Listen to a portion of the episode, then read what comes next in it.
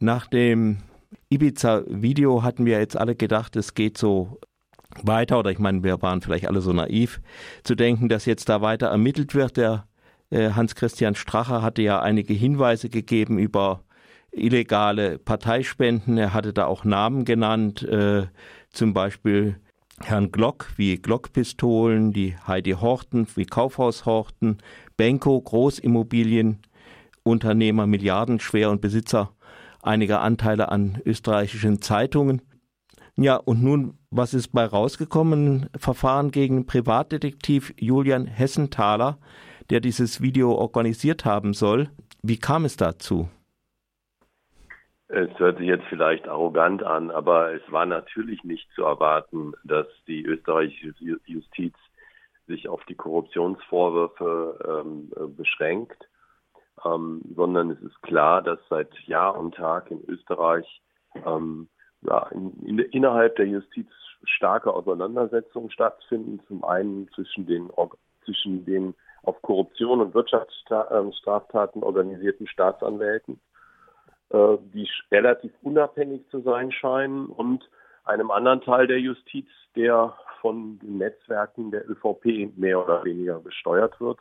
Das hat man schon bei anderen Korruptionsaffären wie dem Eurofighter gesehen, wo das Verfahren eingestellt wurde. Ähm, deswegen war, war es natürlich war es sehr wichtig, wer, wer wird sich mit den auf, in dem Ibiza-Video aufgeworfenen Vorwürfen befassen.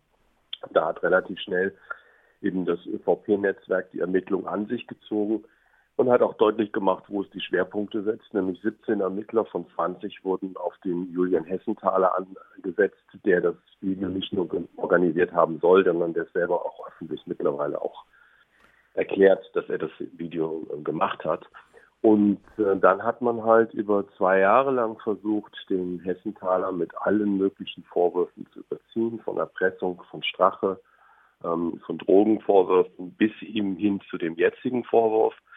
Es wurde dann irgendwann mal bekannt, dass er sich in Deutschland aufhält. Da wurde mit allen Mitteln versucht, ähm, Informationen zu erlangen, also von dem Ausspähen von Passagierlisten quer durch Europa, durch Funkzellen, ähm, Überwachungen, Telefonüberwachung, Kontoausspähung, also alles, das ganze Arsenal wurde genutzt, äh, um schließlich bei einem Vorwurf zu landen, ähm, einen Drogenvorwurf.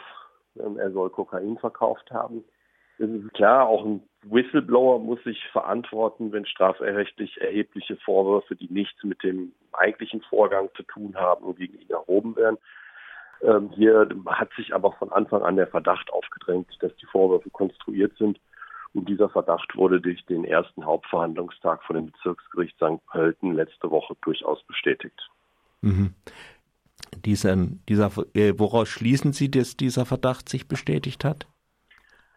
Also der Verdacht, dass, der, dass die Vorwürfe gegen den Ibiza-Videoproduzenten konstruiert sind, den, über den Verdacht rede ich jetzt, um Missverständnisse mhm. auszuräumen.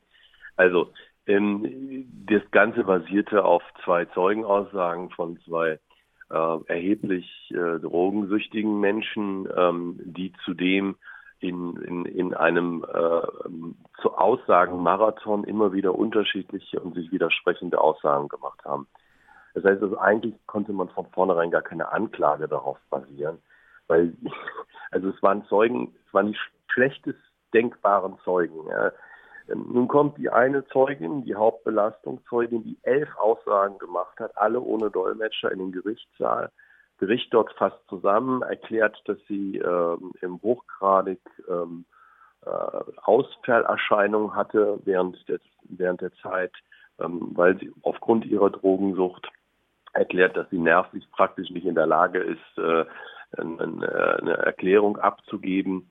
Ähm, und dann wird auch klar, sie spricht nur gebrochen Deutsch und alle Vernehmungen wurden ohne Dolmetscher durchgeführt, sodass der Richter die Vernehmung im Gerichtssaal hat abbrechen lassen und sie jetzt nochmal neu einbestellt wurde. Und der zweite Zeuge ähm, kam dann auch und auch der erklärt, dass er in hohem Maße ähm, Kokain und andere Suchtmittel ähm, konsumiert hat. Und der wiederum ähm, macht eine Aussage, die in sich komplett widersprüchlich ist und die aber auch der Aussage der Hauptbelastungszeugen widerspricht. Also eigentlich hätte man da schon Schluss machen können, hätte sagen können, da ist nichts geblieben. Da ist nichts geblieben. Also es gibt keine objektiven Beweise, es ist kein, keine, es sind keine Fingerabdrücke, kein Kokain bei, bei dem, bei dem Detektiv gefunden worden. Ähm, es gibt nur die zwei Zeugenaussagen und die sind jetzt schon so kaputt, dass man darauf niemand, aufgrund dessen niemand verurteilen kann. Hessenthaler sitzt aber seit äh, Dezember 2019 in österreichischer Haft mhm. und das ist äh, also schon sehr beunruhigend, weil dies natürlich auch ähm, einem Trend entspricht, der sich durch ganz Europa zieht.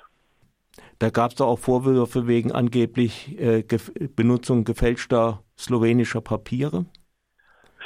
Mag sein, kann, kann, können wir nicht beurteilen. Nochmal, ähm, es mag auch sein, dass es Vorwürfe gegen Falschparken gibt und keine Ahnung wegen was, aber ähm, wegen falscher Papiere ähm, kriegt man eine Geldstrafe und wird nicht quer durch Europa mit solchen Ermittlungsressourcen gejagt. Also das ist Humbug. Ja, also ähm, der Mann wurde mit mit aller mit aller Wucht gesucht. Man hat Ressourcen gegen ihn aufgewandt wie gegen einen Schwerverbrecher und hat die eigentlichen viel, viel schwerer wiegenden Vorwürfe dabei außer Acht gelassen. Und es wäre nicht es wäre doch, es wäre doch so ein kleiner Deal zwischen, zwischen Drogenleuten. Er hätte, er hätte vielleicht irgendein äh, ein Staatsanwalt aus der Betäubungsmittelkriminalität sich das angeschaut und hätte gesagt, uninteressant. Aber es ist doch klar, dass diese Person im Visier stand und nicht der Vorwurf. Auch wenn der Staatsanwalt letzte Woche vom Bezirksgericht das Gegenteil behauptet hat. Da steht jetzt auch ein relativ hohes Strafmaß im äh, Raum als mögliche Strafforderung oder Vor äh, Urteil. Können Sie dazu was sagen? Naja, also noch ist die Hoffnung nicht äh, äh verloren, dass ähm, das Gericht ein Einsehen hat und merkt, dass es mit zwei solchen Zeugen äh, niemanden verurteilen kann. Ja. Aber ähm, gut, es geht um ein Kilo Kokain und das ist natürlich schon ein erheblicher Vorwurf. Da stehen mehrere Jahre Haft im Raum, klar.